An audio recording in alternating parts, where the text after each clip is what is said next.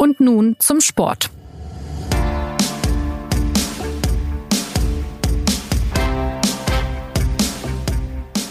Herzlich willkommen zur neuen Folge von Und nun zum Sport, dem Sportpodcast der Süddeutschen Zeitung. Als Casta Semenya erstmals bei einer Leichtathletik-WM an den Start gegangen ist, hat sie direkt Gold gewonnen. Mit 18 Jahren, wie aus dem Nichts. So ein Erfolg bei einer Premiere hätte ohnehin die Aufmerksamkeit auf die Südafrikanerin gelenkt, aber bis heute wird nicht allein deswegen über sie geredet, weil sie sportlich so Außergewöhnliches leistet, sondern weil sie eine hyperandrogene Athletin ist, weil sie körperlich andere Voraussetzungen hat als andere. Ihr Fall hat eine Überforderung mit diesem Thema offengelegt, Fragen zur Gerechtigkeit, zur Gleichberechtigung, körperlicher Integrität und menschlicher Würde.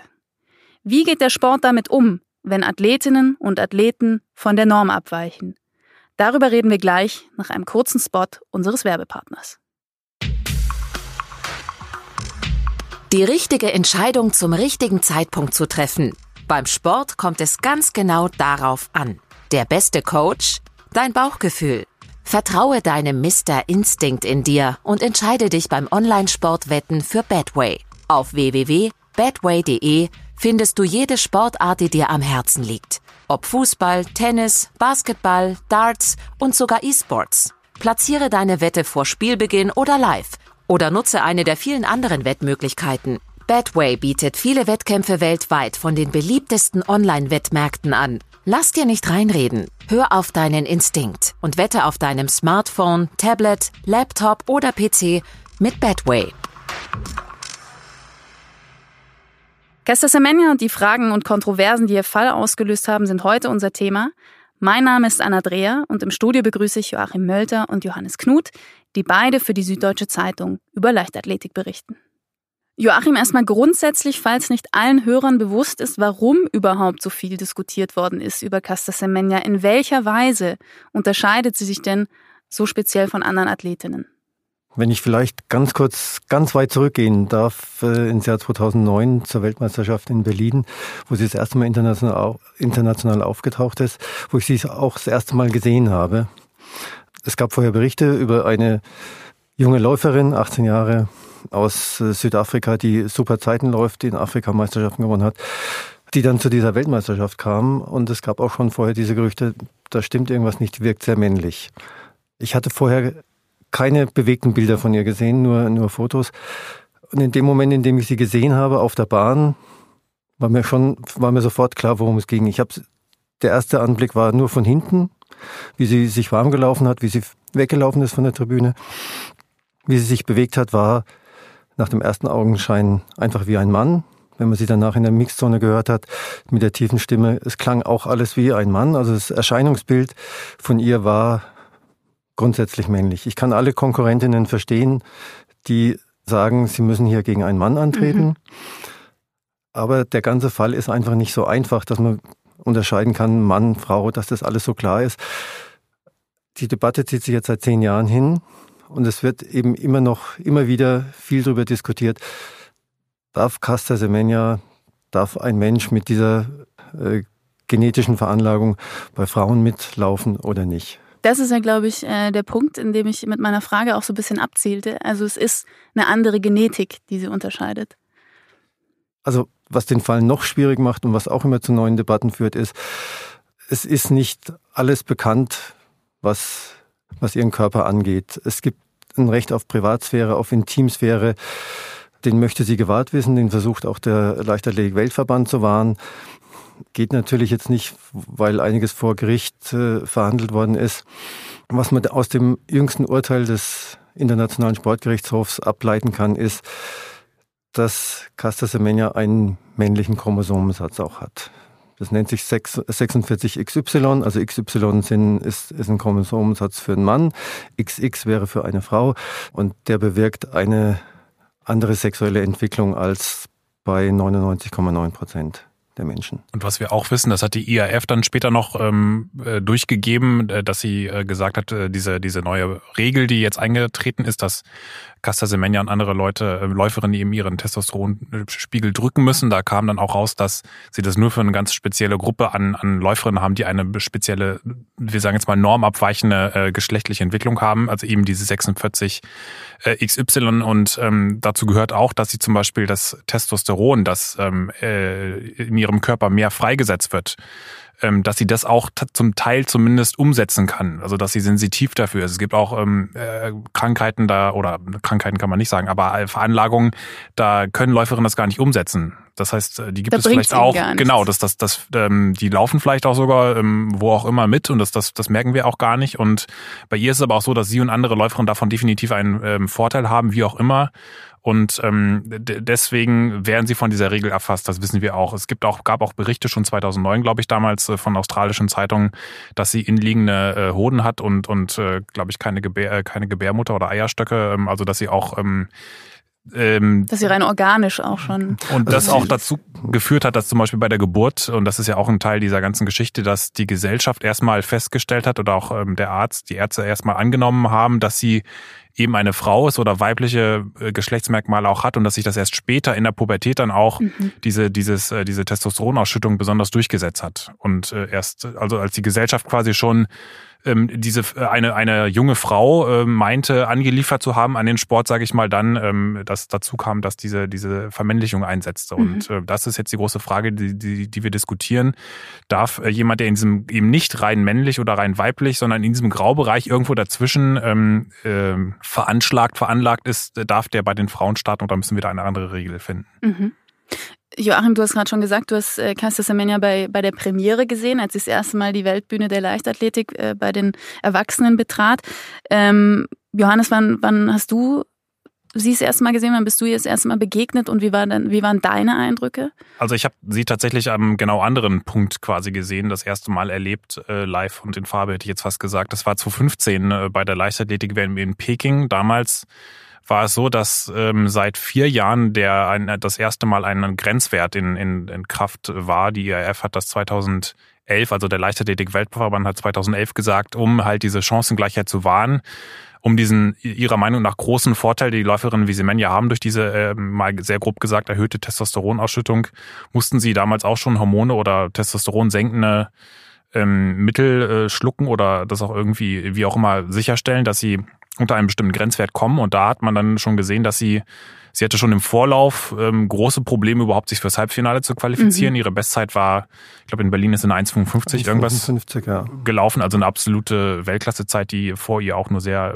wirklich nur eine Handvoll Athletinnen ähm, überhaupt geschafft haben ähm, hatte große Probleme, da sich überhaupt ins Halbfinale äh, zu qualifizieren. Da ist sie auch ausgeschieden, ähm, wirkte nicht mehr so drahtig und burschikos wie noch in Berlin, wirkte auch die, ähm, ja, deutlich ähm, äh, zurückhaltender, hat natürlich gesagt, okay, ich will darüber nicht reden, das, das geht niemand was an, aber man hat schon gemerkt, dass diese äh, Maßnahmen deutlichen äh, Einfluss hatten. Und mhm. sie hat dann damals immer, hieß es immer auch vom Verband und von ihr, na nein, das hat nichts äh, damit zu tun, dass ich äh, Mittel äh, nehmen muss. Es war eigentlich allen klar, dass sie das offensichtlich tut, weil ihre mhm. Leistungen deutlich zurückgegangen sind. Aber sie hat gesagt, nein, nein, das war eine Verletzung und ich hatte private Probleme und äh, dieses und jenes. Ähm, das konnte man glauben oder nicht. Fakt ist, dass kurz darauf eine indische Sprinterin äh, vor dem Kass erfolgreich gegen diesen Paragraphen Einspruch eingelegt hat. Mhm. Der Kass hat damals gesagt, das ist eigentlich gar nicht so doof, dieser Grenzwert, aber ihr, ihr müsst bessere Beweise dafür bringen, dass wirklich Frauen wie Semenya durch diese Höhen Testosteronspiegel auch wirklich einen Vorteil haben. Das war eigentlich genug und Kurz darauf wurde der auf Eis gelegt und ab da sieht man ganz klar, ähm, dass, dass ihre Leistungen wieder nach oben gegangen sind. Und schon ein Jahr später in Rio ähm, saß sie auf dem Podium äh, ähm, mit zwei weiteren Läuferinnen, die stark ähnliche ähm, Merkmale hatten wie sie. Mittlerweile eine davon hat auch gesagt, dass sie auch ähm, im, im selben, diese ähnliche Veranlagung hat, ähm, äh, eine Konkurrentin aus Burundi. Und äh, das heißt, wir müssen schon davon ausgehen, dass das ähm, diese, diese dieser Grenzwert und dann auch die Aufhebung des Grenzwerts einen starken Einfluss auf ihre Leistung hatte.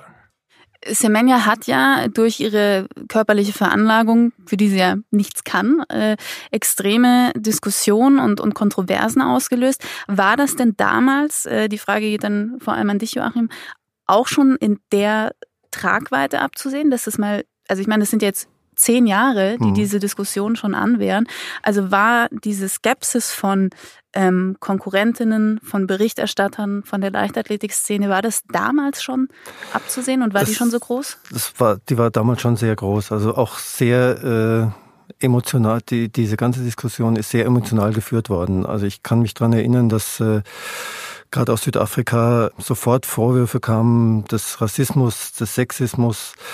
Ähm, der damalige afrikanische Sportminister hat damit gedroht, falls man die äh, Caster Semenya disqualifizieren würde, nachträglich noch, würde das sowas wie einen dritten Weltkrieg auslösen.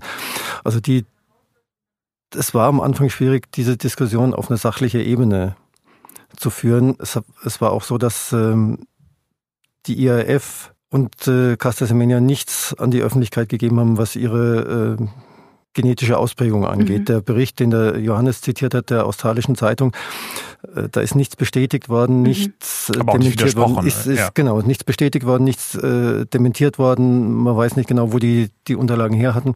Das ist alles so, die Öffentlichkeit weiß de facto sehr, sehr wenig, wie es tatsächlich im Körper von Casta Semenya aussieht. Zu Recht, ne? Ja. Zu Recht, äh, völlig, völlig zu Recht.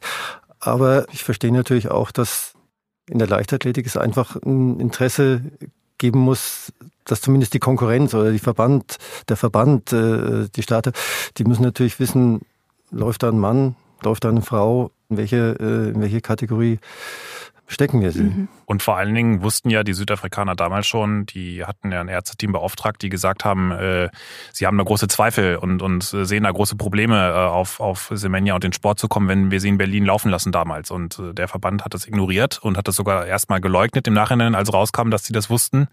Und da gab es dann Rücktritte und große Entschuldigungen. Also letztlich ist es ein, äh, ein Eklat, der damals von diesen Verbänden herbeigeführt wurde, mhm. die jetzt äh, zehn Jahre später darüber diskutieren und streiten, was man damit tut. Und eigentlich ist diese ganze Diskussion, die wir jetzt haben, mit äh, welche Athleten sind betroffen, wie kann man das regeln, gibt es äh, welche, was sagen die einen Fachleute, was sagen die anderen, das hätte man eigentlich damals schon als erstes machen müssen. Dann hätte halt äh, eine Läuferin wie sie zwei, drei Jahre verloren vielleicht oder auch eine gewisse Zeit, aber dann hätte man ihr sehr viel erspart, glaube ich, und auch dem Sport erspart, weil was dann passiert ist, dass man äh, das Intimste einer Läuferin ähm, auf, auf der, äh, in der Weltöffentlichkeit diskutiert hat, teils auf sehr, sehr unwürdige Weise. Und ich glaube, da sind sich auch alle einig, ähm, dass die Art und Weise, wie diese Debatte verhandelt wurde, ähm, hätte, das hätte man definitiv äh, viel, viel, viel besser und, und äh, machen müssen und auch können.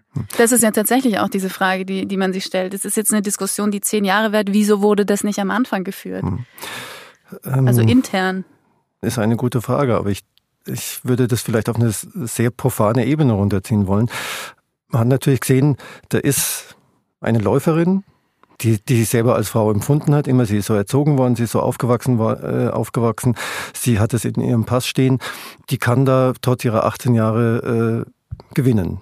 Es gibt bei einer Weltmeisterschaft eine Siegprämie von 100.000 Dollar. Es gibt die Möglichkeit danach bei verschiedenen Meetings äh, Geld zu verdienen als Weltmeisterin. Das führt natürlich dazu, dass da vielleicht bei einigen Funktionären, die damit im Hintergrund noch mit Geld verdienen wollen, dass da die Skrupel nicht so groß waren. Diese Läuferin, diese, dieses 18-jährige Mädchen, das sich als Mädchen gefühlt hat, das gar nicht auf die Idee kam, dass es was anderes sein könnte. Sie ist immer so behandelt worden, da wo sie aufgewachsen war, äh, ist von ihrer Familie, von ihren Freunden, ähm, dass man die dann auf diese Bühne stellt, wo dann einfach ihr Geschlecht, ihre Identität, wo alles angezweifelt wird, halte ich für ein relativ skrupelloses Vorgehen. Und da hätte man tatsächlich vorher alles untersuchen müssen. Man hätte sie psychologisch darauf vorbereiten mhm. müssen, pass auf, es kann sein, dass da viele Leute äh, Fragen, stellen, äh, Fragen stellen. Das hat man alles nicht gemacht. Und ich glaube, also im, im Nachhinein kann es auch sein, dass Menschen daran zerbrechen. Dass sie das nicht äh, getan hat, dass sie weiterläuft, dass sie sich so behauptet, auch wenn sie alle Fragen abperlen lässt, was aus ihrer Sicht völlig verständlich ist. Das ist fast eine größere Leistung als, äh, als das, was sie auf die Bahn bringt. Also das heißt, man hat es einfach in Kauf genommen, äh, da mal zu gucken, okay, wir schmeißen die jetzt äh, in den Ring mehr oder mhm. weniger und gucken einfach mal, was passiert. Aber wir sehen, also südafrikanischer Verband, wer auch immer, wir sehen unseren Vorteil daraus, so eine außergewöhnliche Sportlerin zu haben, die anders ist, viel größer, vermutlich auch wegen wirtschaftlicher Interessen, dass wir das in mhm. Kauf nehmen. So würde ich das im Nachhinein sehen. Und wie hat sich jetzt im Laufe der Zeit, äh, wir haben es gerade schon gesagt, das ist eine zehnjährige Diskussion inzwischen schon, wie hat sich die verändert? Naja, es ist, ähm, ich glaube, der südafrikanische Verband oder auch viele, die es mit Semenya halten, die, die haben dann schon nach und nach die Position angenommen, dass man ähm, die Vorteile, die sie hat, die Gaben, die ihr die Natur mitgegeben hat, dass man die halt akzeptieren sollte und zelebrieren, hat sie jetzt auch nochmal gesagt bei der Anhörung beim Kass. Es ist eigentlich kein, ähm, wenn man schon so ein Ausnahmetalent hat, dann, dann sollte man das auch feiern und äh, ähnlich wie ein Usain Bolt oder Michael Phelps im Schwimmen, dass man, äh, dass, dass diese Talente ja auch nicht reguliert werden mit den Gaben, die sie haben und äh, oder dass man auch im Umkehrschluss sagen müsste, na gut, wenn wir dann jetzt anfangen, äh, Casta Semenya zu bestrafen, nur weil sie so schnell läuft, wie sie läuft, dann müssen wir auch alle anderen möglichen Leistungen normieren das ist ja auch ein Vergleich oder das sind Vergleiche, die sehr oft in den letzten Tagen und Wochen wieder bemüht wurden. Es äh, gibt meiner Meinung nach ein großes Problem mit. Ähm, muss ich ein bisschen ausholen. Ähm, äh, wir haben beide, Joachim und ich, uns ähm, eine, so eine kleine Grafik ausgedruckt äh, von ähm, heißt Beyond XX and XY. Das ist ähm, eine Aufschlüsselung davon, wie viele verschiedene genetische oder auch äh, ähm, ja ähm, verschiedene Veranlagungen es gibt äh, zwischen biologisch männlich und weiblich. Also dass wir im Sport natürlich trennen zwischen männlich und weiblich, dass die Natur allerdings deutlich weniger trennt und dass es zwischen diesen äh, beiden Kategorien, ich, ich ziehe jetzt einfach mal die Grafik raus. Äh, kurzer, kurzer Hörerservice, kann man diese Grafik irgendwo auch genau, online genau, abrufen? Die kann man online abrufen, zum Beispiel der Sportwissenschaftler Steve Magnus, der auch ähm, äh, viel in der Leichtathletik aktiv war, der hat das auf seinem Blog ähm, äh, hat, hat das alles verlinkt ähm, oder äh, ich habe das auch auf meinem Twitter-Profil gepostet, um mal ganz, ganz äh, eigennützig das äh, ähm, ähm, äh, zu, zu platzieren. Nein, also das, da, da sieht man, dass es allein eins, zwei, drei, vier, fünf, sechs, sieben, acht, neun, zehn verschiedene Strömungen gibt mit sehr vielen Unterkategorien, äh, was äh, betrifft, wie die Geschlechtsmerkmale entwickelt sind, wie, wie jemand, wie ein Körper auf Testosteron reagiert, wie, wie er das umsetzt, ob er es nicht umsetzt. Also jede ähm, Linie natürlich, die man da dort zieht, jeden Grenzwert in der Mitte, der ist natürlich irgendwo willkürlich. Aber das Wichtige ist, oder das, das Verbindenelement, dass natürlich die Testosteronausschüttung da ein ganz wichtiger Faktor ist. Ob ich ähm, eher bei den Frauen oder bei den Männern mhm. angesiedelt bin, genauso wie es in der Jugend ein ganz, ganz wichtiger Faktor ist. Äh, deswegen haben wir zum Beispiel auch ähm, äh, Jugend, verschiedene Jugendklassen, ähm, dass, dass äh, jemand, der, der 16 Jahre alt ist, natürlich nicht mit 19 oder 20-Jährigen zusammen mithalten, ähm, ja. mithalten kann. Das ist nun mal so, dass wir uns äh, in, ab der Jugend ähm, durch, durch diese Ausprägung des, äh, von Sexual, äh, Sexualhormonen wie Testosteron in, in äh, Männer, Frauen in sehr unterschiedliche Richtungen entwickeln. Bei Frauen ist es auch vorhanden, aber in, in sehr viel geringerer, geringerer Konzentration, bei Männern deutlich mehr. Das ist einfach ein, ich nenne es jetzt mal primäres, primärer Marker, der ganz großen Unterschied macht. Wenn wir natürlich jetzt in eine, in eine Weltklasse-Leistung gucken in der Gruppe von 100 Metern Sprintern, wo Usain Bolt gegen Läufer antritt, die sind kleiner, dick, dicker, dünner, ähm, haben viele verschiedene ähm, äh, ähm, Stärken und Schwächen. Der eine hat einen guten Start, der andere ist eher schwächer, ähm, äh, ist eher besser beim, im, im Finish. Dann ist natürlich in dieser Gruppe gibt es ganz viele verschiedene Faktoren, die ähm, Unterschiede ausmachen. Da, natürlich ist da Testosteron nicht der einzige Faktor. Mhm. Aber diese Gruppe ist so in sich so nah beisammen, wenn wir das mal ähm, weiten, dass es natürlich wiederum doch einen großen Faktor macht im Vergleich zur Normalbevölkerung.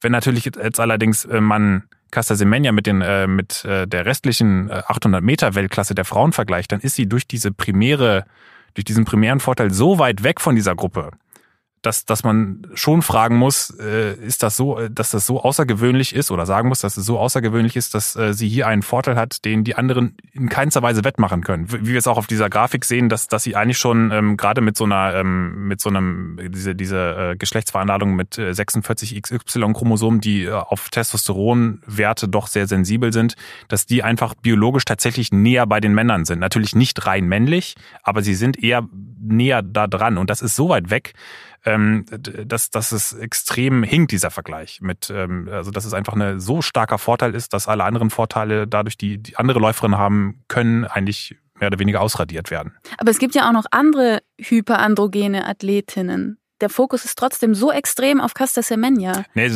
wir wissen natürlich äh, erstmal nicht, wer diese sind. Mhm.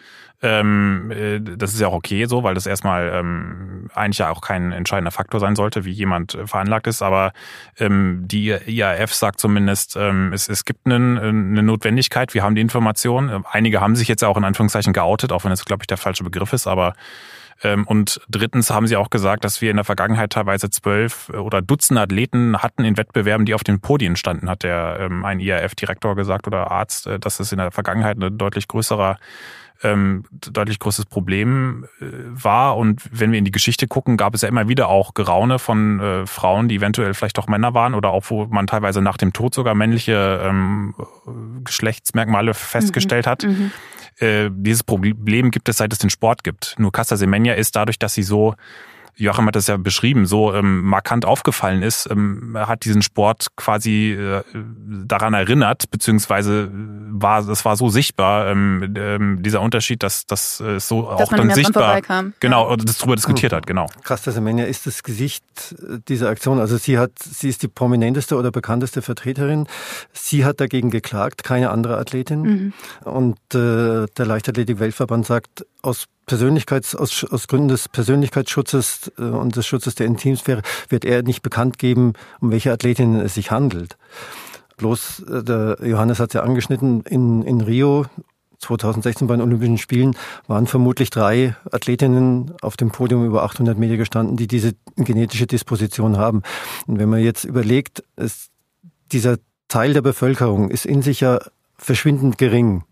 Aber man hat jetzt auf einmal auf dem Podium der Leichtathletik ganz viele davon, dann verstehe ich auch dieses Argument, dass man sagt, die anderen Frauen, die mit XX-Chromosomen, also 99 Prozent der Frauen oder 99,9 Prozent der Frauen, die mit dieser, mit XX-Chromosomen aufgewachsen sind und damit leben und damit Sport treiben, dass die sich benachteiligt fühlen, wenn eine kleine Gruppe von Frauen mit einer XY, mit einer Sonderdisposition äh, kommen, dass die verlangen, äh, geschützt zu werden, kann ich durchaus nachvollziehen. Und was man natürlich auch sagen muss, wenn es jetzt diesen Grenzwert nicht geben würde, also wenn äh, Casta Semenya und alle Läuferinnen so weiterlaufen könnten, wie sie äh, jetzt auch schon lange gelaufen sind, dann würde das auch massiv die Nachwuchsförderung und überhaupt die Sportförderung verändern. Mhm. Wir hätten ähm, Leichtathletikverbände müssten eigentlich ganz gezielt nach diesen Läuferinnen gucken, Suchen, sie aufbauen. Ja, klar, klar. Und genauso wie jetzt, wenn, wenn Markus Rehm, äh, der Prothesenspringer, recht bekommen hätte, dass er bei den in Anführungszeichen äh, Nichtbehinderten oder normalen Weitspringern mitmachen darf, hätte man jetzt äh, nur noch Prothesenspringer im Weitsprung fördern müssen. Das hat einen massiven ähm, Eingriff natürlich auch auf die Talententwicklung und ähm, von daher ähm, war das schon, äh, ist das Problem deutlich oder die, diese, diese Debatte äh, umfasst schon deutlich mehr Läuferinnen als nur Casta Semenya. Wie ja auch schon gesagt hat, sie ist halt das Gesicht dieser Debatte geworden. Also dass Grenzen oder ja, ein, Einheiten, Kategorien gebildet werden müssen, das ist ja klar. Also das ist im Sport ja schon immer so gewesen. Das stellt auch niemand in Frage. Aber es ist ja so ein spezieller Fall. Ähm, also die Hörer können jetzt diese Grafik nicht sehen, aber wir haben vorhin schon äh, quasi äh, über dieser Grafik hinweg, über diesem Strahl äh, Grenzen gezogen und uns gefragt, ja, wo setzt man die denn jetzt? Also es ist ja im Prinzip ähm, eine nicht endende Diskussion, eine nicht lösbare. Du kannst zwischen, zwischen klaren Geschlechtermerkmalen ja an und für sich sagen, okay, Mann, Frau. Äh, du kannst das Alter trennen, du kannst Jugend und Erwachsene trennen, aber es gibt ja immer ein dazwischen man muss einfach eine Grenze ziehen. Also wie man bei den Alterskategorien in der Jugend, äh, da gibt's ja Stichtage, in der Leichtathletik ist es das Kalenderjahr, da darf einer, der am 31.12. Äh, geboren ist, der muss vielleicht in der A-Jugend antreten und einer, der am 1.1., also einen Tag später geboren ist, der darf in der B-Jugend mit, äh, mitmachen. Die Trennung an sich ist, äh, ist akzeptiert allgemein, da, da wird auch nichts in Frage gestellt. Es ist im Einzelfall natürlich immer eine Benachteiligung für einen. Ich würde jetzt nicht so weit gehen und, und äh, von Diskriminierung sprechen, aber ähm, es ist eine gewisse Willkür halt. Es ist eine gewisse Willkür. Man kann es auch am 15. März äh, ziehen, wenn man mag, dann sind die am 14. März benachteiligt und die am, am 16. März haben, haben Vorteil. Wie man es macht, man wird keine für alle zufriedenstellende und für alle gerechte Lösung finden. Aber ich bin trotzdem der Meinung, man muss irgendwo eine Linie ziehen. Der äh, Internationale Sportgerichtshof hat jetzt das Urteil gefällt, so wie es die IAF, der Leichtathletik-Weltverband, vorhat, kann man das machen. Aber er hat auch, und das fand ich sehr ausgewogen, er auch gesagt, das ist ein, für ihn ist das ein lebendiges Dokument. Das heißt, wenn es neue Erkenntnisse gibt, dann kann man das auch wieder ändern. Wenn man dieses Urteil jetzt äh, sehr kurz zusammenfasst, heißt es ja, ähm, oder auch in, in Zusammenhang setzt, heißt es ja, wenn jemand Pillen schluckt, um seine Leistung zu steigern, begeht er was Verbotenes. wenn jemand Pillen schluckt, um die Leistung auf die sonst überwiegende Norm herabzusetzen, hm. dann bewegt er sich im vorgeschriebenen Rahmen ab jetzt. Ähm, ist das paradox? Ist das gerecht? Ist das die einzig wahre Lösung? Wie seht ihr das? Nein, ich habe ich hab das in der, das äh, Urteil so verstanden, dass es einen Hinweis gibt, der IAF, wie man auf diesen festgelegten Testosteronwert kommen kann. Zum Beispiel nämlich einfach über ganz normale orale Verhütungsmittel, die andere Frauen auch nehmen. Ich habe jetzt, vielleicht bin ich da ein bisschen naiv oder blauäugig, ich habe nicht äh, aus dem Urteil rausgelesen, sie muss das nehmen. Es steht ihr immer noch frei zu sagen, ich mache es nicht oder ich lasse mich operieren. Mit Konsequenzen, aber mit, ja auf ihre mit, Karriere. Mit allen, mit allen möglichen Konsequenzen. Aber die Linie ist in diesem Fall 5 Nanomol Testosteron pro Liter. Im Blut? Und im Blut, genau. ähm, wer da drüber ist, darf nicht mitmachen. Wer drunter ist, äh, darf mitmachen. Bei den Frauen? Ist bei den Frauen. Und es geht auch nur um solche Frauen mit einer XY-Disposition. Mag, wie gesagt, ungerecht sein, aber wenn man zu einem anderen Ergebnis kommt, kann man das vielleicht auch wieder verschieben. Aber das müsste für mich die harte Grenze sein. Und dann ist es jeder Athletin, glaube ich, selbst überlassen, möchte ich das oder möchte ich das nicht. Es ist ja, äh, ich meine, ob es gerecht ist oder nicht, ist ja nochmal die andere Frage. Ähm, ich habe gelesen, dass es auch Richter gibt, äh, unter denen dieses Urteil gesprochen haben, die sagen, ja, das ist diskriminierend, aber es ist angemessen und verhältnismäßig, um die Integrität zu wahren. Ähm, es bleibt ja diese im Prinzip grundphilosophische Frage, die die Gesellschaft bewegt, die im Sport natürlich mit seinen Kategorien und Wettbewerbsklassen viel heftiger ist. Wie geht man, wie geht man mit Menschen um, die von der Norm abweichen?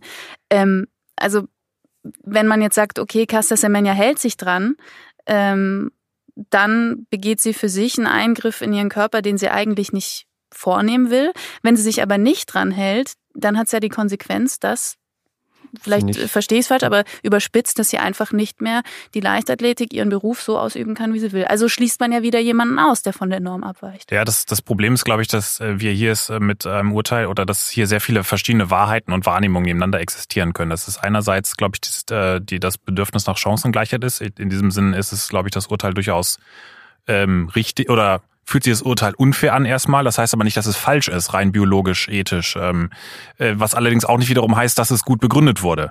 Also ich glaube, das Grundkonzept, ähm, dass wir hier jemanden haben, der stark von der Norm abweicht, es gibt solche Normabweichungen, solche Normabweichungen, das, das hatte ich ja versucht vorhin äh, herzuleiten, dass hier die Normabweichung so massiv ist, dass ähm, äh, also sage ich mal, die Inklusion hier von der anderen Seite auch funktionieren muss. Eigentlich ist ja Inklusion, dass jemand auch ähm, äh, oder auch wenn man es auf die Gesellschaft bezielt, dass eine benachteiligte Randgruppe so ähm, einbezogen wird, dass sich die Gesellschaft auch anpasst, dass sie diese Gruppe mit einbezieht. Nun ist natürlich, wenn jemand äh, so weit von der Norm abweicht, dass er äh, so große Vorteile hat, natürlich auch, müsste es ja auch umgekehrt eigentlich die Frage sein, muss er sich dann nicht auch ein Stück weit anpassen? Oder muss er eingegliedert werden, sodass alle anderen nicht einen Nachteil haben? Auch wenn das natürlich die große Restmasse ist, aber ähm, wir, wir reden jetzt alle davon, wie unfair das ist für Casa Semenya. Ähm, der, der Umkehrschluss, wenn, wenn man sie so lässt, wie sie lässt, ist es, ein, ist es auch sehr, sehr unfair für alle anderen 800 Meter Läuferinnen. Die können äh, trainieren, rackern, äh, machen, tun, mental stark sein, wie sie wollen. Sie werden höchstwahrscheinlich nie eine Chance gegen sie haben. Und das also, hat auch... Wenn ich da ganz kurz einhängen darf. Casa Semenya gilt ja als oder hat den Titel der Weltmeisterin 2011 und der Olympiasiegerin 2012. Aber sie hat diesen Titel deswegen, weil die Siegerin der jeweiligen Rennen, eine Russin, im Nachhinein des Dopings überführt mhm. worden ist. Also das ist diese, äh, was der Johannes ja angeschnitten hat. Andere Läuferinnen haben im Prinzip keine Chance gegen sie, außer wenn sie dopen. dopen. Ja. ja. Und ähm, das ist ähm, also das ist äh, die die Schwierigkeit, dass dass man auch ähm, dann ähm, irgendwo eine Lösung finden muss, dass man sie dann wiederum eingliedert. Und beziehungsweise dass man sagt, das ist so äh, abweichend, das das hat nichts mehr mit genetischen Vorteilen zu tun, das ist einfach ähm, eine andere, das sind so gravierend andere Voraussetzungen. Auch zum Beispiel ähm, Markus Rehm hat die schon angesprochen, der mhm. der ähm, auch mit Prothese springt, wo auch alle gesagt haben, naja, wieso ähm, wieso kann ich nicht, wieso kann er nicht mitmachen bei den Weitspringern, weil er ist ja quasi zu gut. Und da wehren sich jetzt alle dagegen, aber da hat auch die Wissenschaft gesagt, es ist äh, ähm, das ist einfach anders, eine andere Übung, deswegen ist es auch zum Teil nicht vergleichbar. Ähm, das andere, das Problem, das Dilemma, vor dem wir stehen, ist, dass wir jetzt äh, die, die Möglichkeiten, sie ähm, in diese äh, Frauen, dieser Frauenklasse auch äh, genetisch, äh, wie auch immer man das sagt, näher zu bringen, sind äh, wiederum sehr schwierig. Nämlich mit über Hormonbehandlungen, von denen wir nicht äh, wissen, was für Auswirkungen sie haben, die auch ganz heftige psychische Nebenwirkungen haben können, weil wir ja auch gar nicht wissen, mit was für Dosen äh, wir mhm. zu tun haben. Mhm. Also äh, zu sagen, jemand soll einfach hier eine, eine, eine Verhütungspille einnehmen und gleichzeitig sagen sie aber, ihre Vorteile sind testosteronmäßig so groß, dass es unfair ist. Das, das passt für mich, also das, das kann von der Dosis her irgendwie eigentlich nicht, nicht, so, passen, nicht ja. so richtig funktionieren oder, ähm, oder dass, dass die IRF jetzt auch gesagt hat, na ja, äh, indem sie das einnimmt, dann tun wir ihr eigentlich was Gutes, weil sie jetzt weiblicher wird und sie sieht sich ja eh als Frau. Also das finde ich äh, Wer legt das fest, ne? zynisch Ab wann ist man eine Frau? Einmal das und, und also das finde ich zynisch ähm, und, und, und äh, unfassbar, eigentlich eine unfassbare Aussage. Das Problem ist halt, dass es da einfach keine richtige, ähm, eine, eine, keine richtige ethischen Werkzeuge haben. Also dass wir eigentlich eine gute Theorie haben, wir müssen die Läuferin irgendwie angleichen oder die Läuferin müssen in einer gewissen Testosteron im gleichen Referenzbereich sein. Wir, wir haben nur gerade die. Im Sinne des sportlich gerechten. Genau, wir haben nur gerade nicht die, die Werkzeuge, mit denen wir das auf eine ethisch vertretbare Weise feststellen können, weil natürlich Joachim, äh, der, der, der die, die Wahlmöglichkeit, die Joachim erwähnt hat, dass sie äh, das auch lassen könnte, die, die stellt sich für sie ja nicht. Weil sie, sie, sie hat einen gewissen Zwang, das machen zu müssen, sonst darf sie nicht laufen in der Kategorie, in die sie sich, für ja. die sie sich zugehörig fühlt. Das ist ein Dilemma eigentlich. Und da äh, muss man halt einfach sagen, da gibt es, das können wir ein Stück weit nicht auflösen, aber äh, um ja, der, der, der Wettkampf geht ja weiter und, und wir müssen irgendwie eine Lösung finden. Und deswegen ist für mich die Erkenntnis jetzt nach den Tagen und Wochen, in der wir das äh, behandelt haben, dass es ähm, eine bestenfalls durchwachsene, ähm, eher schlechte Lösung für alle gibt, zumal ja auch die, die Beweise, die die IRF für ihre Studien vorgelegt hat, sehr umstritten sind. Aber sie ist alles in allem trotzdem die beste, die wir haben. Es bleibt aber ja eine so oder so, also für welche Lösung man sich entscheidet, eine bleibt es eine wettbewerbsverzerrende Situation, oder nicht? Ich weiß nicht, ob man es wettbewerbsverzerrend äh, nennen kann. Man muss, also für mich wäre es am wichtigsten, dass man eine, einfach eine klare Linie zieht. Und wenn Menschen wie Casta Semenya dann auf die Seite der Männer fallen, biologisch, nicht, es geht nicht ums Gesetz her. Also sie ist, in ihrem Pass steht, sie ist eine Frau, sie hat sich als, sie fühlt sich als Frau, aber es, sie hat halt eine biologische Disposition, wo sie eher als Mann gilt. Und wenn, wenn die Linie so gezogen wird, dass sie dann halt auf diese Seite fällt, wo, wo sie bei den Männern wäre, dann ist es zweifellos bitter und eine, eine, Tragödie, aber ich sehe keine andere Möglichkeit. Es verbietet ihr niemand bei den Männern mitzulaufen, bloß da hätte sie ja lang nicht den Erfolg den sie jetzt hat. Also es ist ihr Interesse, es ist das Interesse ihres Management, ihres Umfelds, dass sie bei den Frauen mitläuft. Wo sie Gewinngarantie mehr oder Und weniger. Genau, ja. wo sie mehr oder weniger eine Gewinngarantie hat. Sie hat, glaube ich, seit 30, 30 äh, 800 Meter Rennen nacheinander nicht mehr verloren. Ähm, also ich, ich sehe da auch ein ganz großes Dilemma zwischen der persönlichen es, es ist fast eine persönliche Tragödie für mich im, im Fall Casta Semenya. Aber ich glaube, wenn die Linie so gezogen wird, wie der Kass jetzt im Moment sagt, dass man sie ziehen darf, nicht für alle Ewigkeiten in Stein gemeißelt, dann ist das einfach, dann hat sie einfach Pech gehabt. Dann zum Abschluss noch die Frage, die man wahrscheinlich äh, auch nochmal sendungsfüllend beantworten könnte. Aber wie schätzt ihr ein, wie wird das weitergehen? Ich denke mal, dass Casta Semenya und ihr Team äh, von dem Schweizer Bundesgericht Einspruch einlegen. Äh, ich denke mal, sie wird keine Eingriffe vornehmen erstmal und ich kann nicht voraussagen, wie es weitergeht. Der Fall wird sich weiter zumindest durch dieses Jahr ziehen. Und ich bin gespannt, ob sie bei den Diamond League Meetings äh, antritt, ob sie sich da mit einstweiligen Verfügungen einen Startplatz sichert, was sicher möglich ist, und ob sie dann bei der Weltmeisterschaft in, in Doha antritt. Ich bin gespannt, wie es weitergeht. Es ist für mich ein völlig offenes, äh, völlig offenes Rennen, würde ich mal sagen. Mhm. Ich denke auch, dass es, also die, wenn man es mal ein bisschen drüber weiter hinaus äh, blickt, ist es halt einfach dadurch, dass dieses Feld noch so viele Grautöne und so viele Grauzonen hat, auch was wissenschaftlich ähm, erforscht ist oder auch nicht, ähm, in, und, und der Sport ja immer versucht, sehr klare Linien zu ziehen. dass diese, dieser Widerspruch wird immer irgendwie da sein. Also und jede Grenze, die man zieht, weil wenn man neue Erkenntnisse hat oder nicht, äh, irgendwo zwischen den Geschlechtern wird immer ähm, ein, eine, äh, eine Gruppe benachteiligen und eine äh, weniger benachteiligen. Ich glaube, das wird doch eine Weile hin und her gehen und ähm, letztlich muss man vielleicht tatsächlich überlegen, äh, ob, ob man so, ob der Sport sich dann, oder er muss sich zumindest die Frage stellen, ob er sich nicht doch den gesellschaftlichen Entwicklungen anpasst, dass das dadurch, dass wir jetzt schon festgeschriebene dritte Geschlechter haben, dass es auch sehr viele, dass es gesellschaftlich viel sichtbarer und akzeptierter ist, als es noch vor Jahrzehnten war ob er da auch vielleicht eigene Startklassen einrichtet. Nur da ist natürlich dann wiederum die Frage, ähm, äh, lohnt sich das für diesen wirklich kleinen Prozentsatz? Und ähm, vielleicht muss man auch tatsächlich dann ähm, drüber nachdenken, ob man die Frauen ähm, äh, bei oder Frauen äh, Läuferinnen wie Semenya bei Frauen starten lässt und sie dann quasi getrennt wertet, so wie es das auch äh, schon ja für zum Beispiel Prothesenspringer wie Markus Rehm gibt. Aber ähm, ja, also ich, ich glaube, es wird ein Stück weit einfach ähm, äh, ein unauflösbares Dilemma bleiben, beziehungsweise wir werden ähm, uns mit schlechten Lösungen für oder nach einfachen Lösungen suchen, wo es keine einfache Lösung gibt. Dann für den Moment vielen Dank, Joachim, vielen Dank, Johannes, fürs Mitmachen. Vielen Dank an Sie fürs Zuhören. Gerne. Nächste Woche gibt es die nächste Folge. Bis dahin eine schöne Woche. Machen Sie es gut. Und nun zum Sport wurde präsentiert von Badway. Hör auf deinen Instinkt auch beim Online-Sportwetten.